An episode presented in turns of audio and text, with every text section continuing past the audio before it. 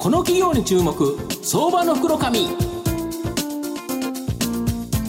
このコーナーは人材業界で他社がやらない真似できないを実現する企業インターワークスの提供 SBI 証券の政策協力でお送りします。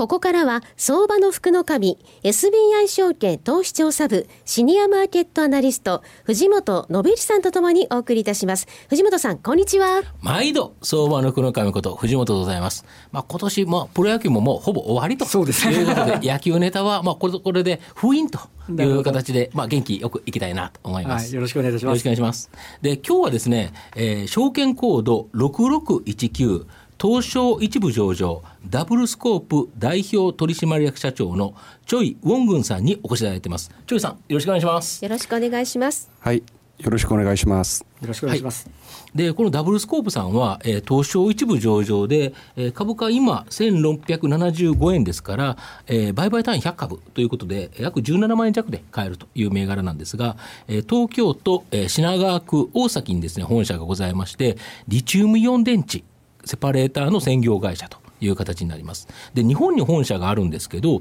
製造は韓国の工場で行っており、販売は中国、韓国、アメリカが主力でですね、今年の4月から日本メーカーへの出荷も始まっているという形になります。で、サムスン電子出身の、えー、チョイ社長が、えー、旧知の化学メーカーの技術者と共同で、まあ、高機能フィルムの開発に乗り出し、作ったのがこのリチウムイオン電池に使うセパレーターという形になります。でセパレーターは日本の大手化学メーカーこちらのですね独断場だったんですけど、えー、ベンチャー企業として初めて開発に成功しています。で日本レベルの高品質な製品を日本の大手化学メーカーよりですね安く販売することによって、まあ、急激に本当に業績が一気に伸びてきてると。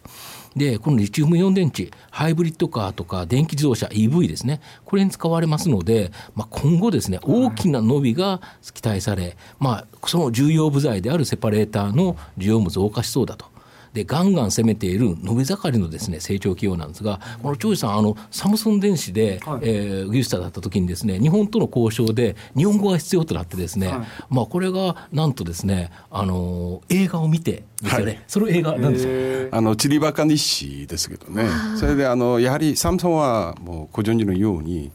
あの20時間約、はい、毎日仕事が忙しいんで、はい、特別に日本語勉強チャンスがないんで、はいチリバカ日誌のビデオをちょっと見ながら、浜ちゃんとスーさんの言葉を見ながら 勉強して、それで少し日本語ができました。あこれ本当にすごい IPO の会見で出席させていただきましたけど、全く遜色なくお話しなさってびっくりしました。ありがとうございます。で、まああの本題にいきたいと思うんですけど、まあ、御社の主力製品であるこのリチウムイオン電池のセパレーターこれどんなものかなかなかリスナー分かりづらいと思うんですけど、まあ、あと今後の成長性ちょっと教えていただきたいんですか、うん、あのセパレーターフィルムはあのリチウムイオンバッテリーで、はい、えー、重要なプラスチックフィルムとして、はい、えー、積極北極の間でまず分離する機能があるんですよね、ただ単純な分離だけではイオンのこ至り来たりができない。うん、そうすると充電放電ができないんですから、うん。うん、ナノサイズの機構があって、あのナノのあのサイズの気孔の間にあの、イオンが行ったり来たりしながらあのバッテリーが充電放電する。それであの重要な機能が2つがあります。で成長性は、今まではあの IT 産業が成長する、同じ約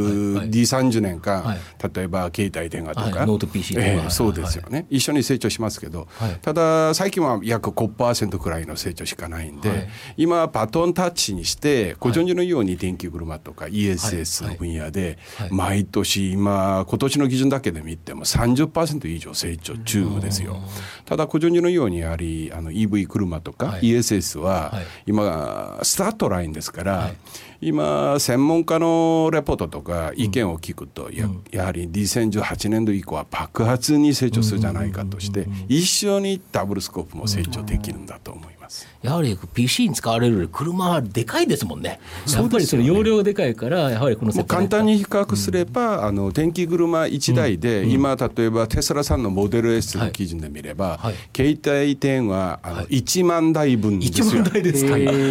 それはやっぱりセパレーター必要ですよね。そうですよね、はい、あと御社は非常にユニークだと思うんですけど本社が日本にあって生産をすべて韓国の工場販売の主力はまあ中国韓国米国と、まあ、会社生産販売がですねこれバラバラの国で行われてるんですけどそうですよ、ね、そのちょっと理由をしていただきたいんですがもう個人のようにあの、うん、プニマークこのセパレートピルムは装置産業で、うん、一般のベンチャー会社が、うん、あの参加できるビジネスじゃないんですよ、あの初めにスタートラインで必要な金額が日本円で何十億円ぐらいが必要なものですから、一般のベンチャー会社がスタートするとき、やはり決死の問題、お金の問題が発生するんですよ。で、個人のように、韓国は1997年度、IMF 時代、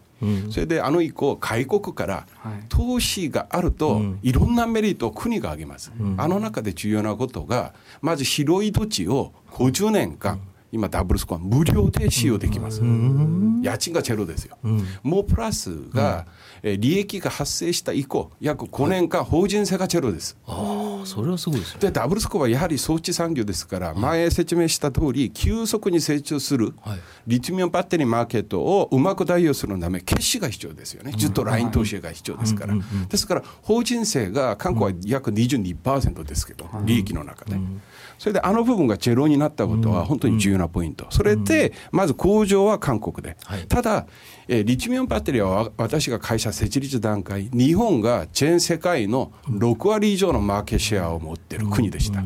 ですからリチウムイオンバッテリーをうまく利用理解してえお金投資ができる国は日本しかないんでした。それで韓国より日本で本社を作って、日本のお金でえー、上達して、ただメリットは韓国にありますから、韓国で工場を運用する、ただ販売はスタートラインですから、中国が壁が少し低いんで、中国からスタートして、それでその形になるなるんで、もっと重要なポイントは、韓国は個人のように、えー、アメリカ、中国、ヨーロッパ、FTA 娘。契約して、今、関税がチェロですよ。あのものも重要なポイントです。なるほど、はい、で今回、非常にですね思い切った投資されてると思うんですけど、公募増資70億円、まあ、この前調達されたと思うんですが、はい、あとプラス銀行借りで140億円調達して、ですね、まあ、韓国の生産ラインを増設されるという形なんですが、この狙いとですね、今後の見通し、ちょっと教えていただきたいんですが。あのやはり、うん、あの今も前、決算発表でもありますけど、うん、今、ダブルスコープは、えー、韓国のん、LG ケミカルさんのポストベンダーですよ。で、LG さんはもう最近、えー、車向けですごくあの今、未来を見ながら成長中な、あの会社ですけど、えー、ダブルスコープの未来のビジネス、やはり EV、ESS 向けで、今、韓国、次ヨーロッパ、次アメリカ、あもう今年からあの日本から日本のお客様も出資スタートして、えやはり来年度からは日本のお客様も含めて、今急速に成長するあの電気車向けとか、ESS の向けで、え前に以前から対応準備が必要で、えもっと重要なポイントは、個人上のように車は開発時間が10年ぐらいかかるものですよね。ただ電気車は5年ぐらいかかります、ガソリン車と比べて。それで例えばあのティアワン車メーカーさんは、プニマーク含めて重要なブージャイ素材は契約するとき、うん、まずベンダーさんがあのキャパが十分に準備しないと契約ができないんですよ。うん、なるほど、ギリギリだとできないということですね。今後どんどん増えていくから、ね、以前からはっきり準備しないと、うん。うん、もちろんテスト時間も長い時間が必要ですけど、うん。うん、ですからあのものを今あのここではもう全部説明はできないんですけど、うんうん、重要な車メーカーさんから要求があって今準備中なライン投資なるほど。これはだから、あの今アメリカだとあのゼロゼロエミッションビークルで EV が注目になってて中国だと大気汚染で EV バスとかすごい押してるじゃないですか。環境すごく明るいと思うんですけどいかがですか？そうですよね。おっしゃった通り今例えばあのヨーロッパで見ると北ヨーロッパのスウェーデンとかノルウェー,、は2020年以降には炭素チェロで、それで法律で電気車しか出資ができないんですよ。それで皆さん1900年あの1890年ぐらい、うん、あの約4000年間人間が人類が利用したの、パシャがあるじゃないですか。馬が。であのパシャがあの一般の車でチェンジする時間が、イギリスのロンドンの都市の基準で見れば17年しかかからないんですああ馬車から車馬車が車でチェンジする時間。17年。同じに今、実は人類があの持っている利用するの、デジタル、デジタルアナログからデジタルってチェンジしたことが、今この仮面もあの、液晶の仮面デジタル仮面、同じに、今アナログで残っているものは実は車しかないんですよ。なるほど。ディーゼルとガソリン車、アナログじゃないんですか。であのものが今デジタルでチェンジすることが今からですよ。ですから今専門家の予想は、えー、短い時間では10年、長くても15年間に全部変わる可能性があるんだと。やはりアナログからデジタルにチェンジすることはハイスピードでチェンジします。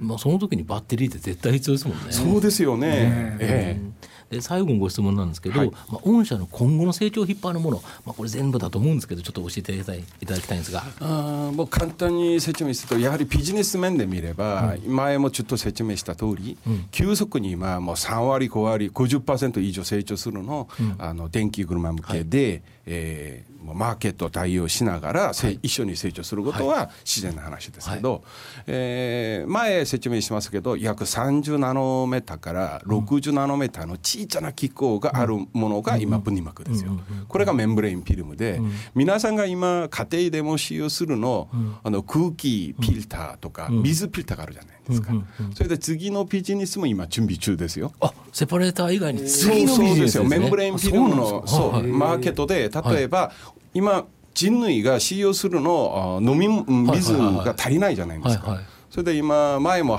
もう決算で発表しますけど、イオン交換膜とかね、はい、もっとリチウムイオンバッテリー向けのセパレーター以上に付加価値があるビジネスを今準備中です。うん。うん、これは楽しみですよね。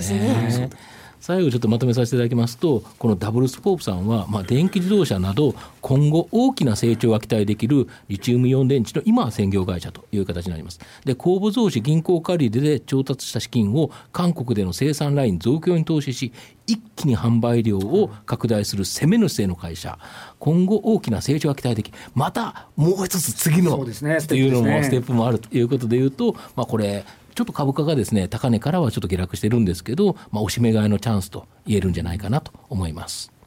今日は証券コード6619東証一部上場ダブルスコープ代表取締役社長のチョイ・ウォングンさんにお越しいただきました。チョイさんどうもありがとうございました。はいありがとうございます。藤本さん今日もありがとうございました。どうもありがとうございました。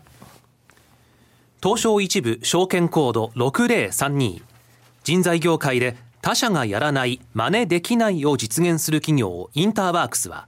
製造業の求人掲載数ナンバーワンを誇るサイト工場ワークスを中心に9つのメディア3つの事業を展開しております。新たな雇用の創出から産業界や企業を支え働くエネルギーに満ちた社会を作り出す。東証一部証券コード6032インターワークスのこれからにぜひご注目ください。この企業に注目相場の福の神このコーナーは人材業界で他社がやらない真似できないを実現する企業インターワークスの提供 SBI 証券の政策協力でお送りしました。